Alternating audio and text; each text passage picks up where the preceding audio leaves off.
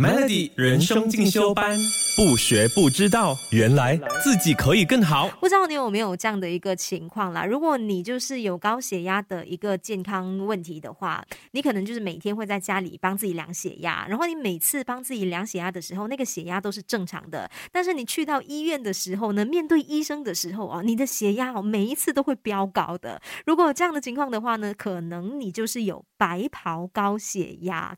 白袍的意思哦，其实就是医生穿的那个白袍，也就是说，你面对医生的时候，你的血压会暂时性的升高。你知道，就是在医院看医生，相对来说是。比较无威胁的一个情况下，如果你的血压都会特别升高的话，那么如果你在道路上发生一些交通意外，车突然停下来，又或者是你在你的家庭中啊，或者是你的工作环境中啊，遇到任何的困难，你的血压变化的情况可能会更加的严重。相关的研究也发现，如果有白袍高血压的人士哦，到后来几乎都会发展成持续性的高血压。Melody 人生进修班，不学不知道，原来自。己可以更好。刚刚就跟你提到什么是白袍高血压，也就是说，呃，你可能平时在家里量血压的时候，血压一切是正常的，但是你去到医院呢，一面对医生的时候，你的血压就会飙高，这个就是白袍高血压。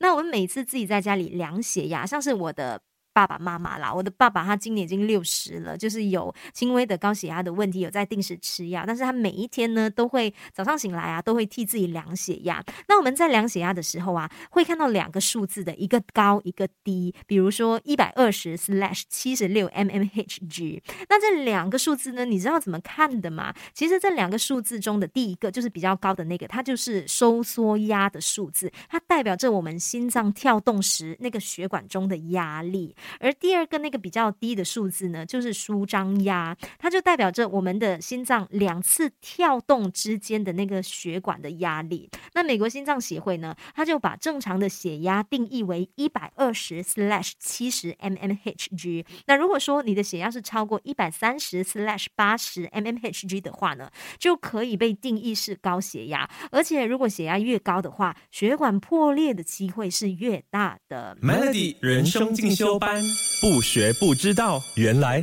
自己可以更好。想要跟你分享如何正确的量血压的方法。首先，我们在测量血压之前的前三十分钟内哦，不要喝任何含有咖啡因的饮料，不要喝咖啡或者是茶。还有，我们在测量血压之前呢，最好是可以就是静静的坐着五到十分钟左右。然后，在我们测量血压的过程中呢，最好是可以把双脚放在地板上，然后你的手臂可以的话就支撑在一个。椅子的扶手上面，让你的手和心脏呃是处于同样高度的一个位置。还有那个血压的袖带，量血压的那个袖带哈，我们应该要把它放在那个皮肤上，而不是要就是包在那个衬衫啊或者是你的衣服上面。然后在测量血压的期间呢，不要说话。最后我们量了左手之后呢，最好是可以右手也量一遍，两边的这个手的血压都量好了，也要记得记录下来。每天测量两到三次，记录。下来，那你看医生的时候呢，记得也要把这个血压的记录，呃，也带到医院，就是让医生可以参考的。尤其是有高血压的问题的朋友啊，一定要把这个记录，一定要勤劳的做哦。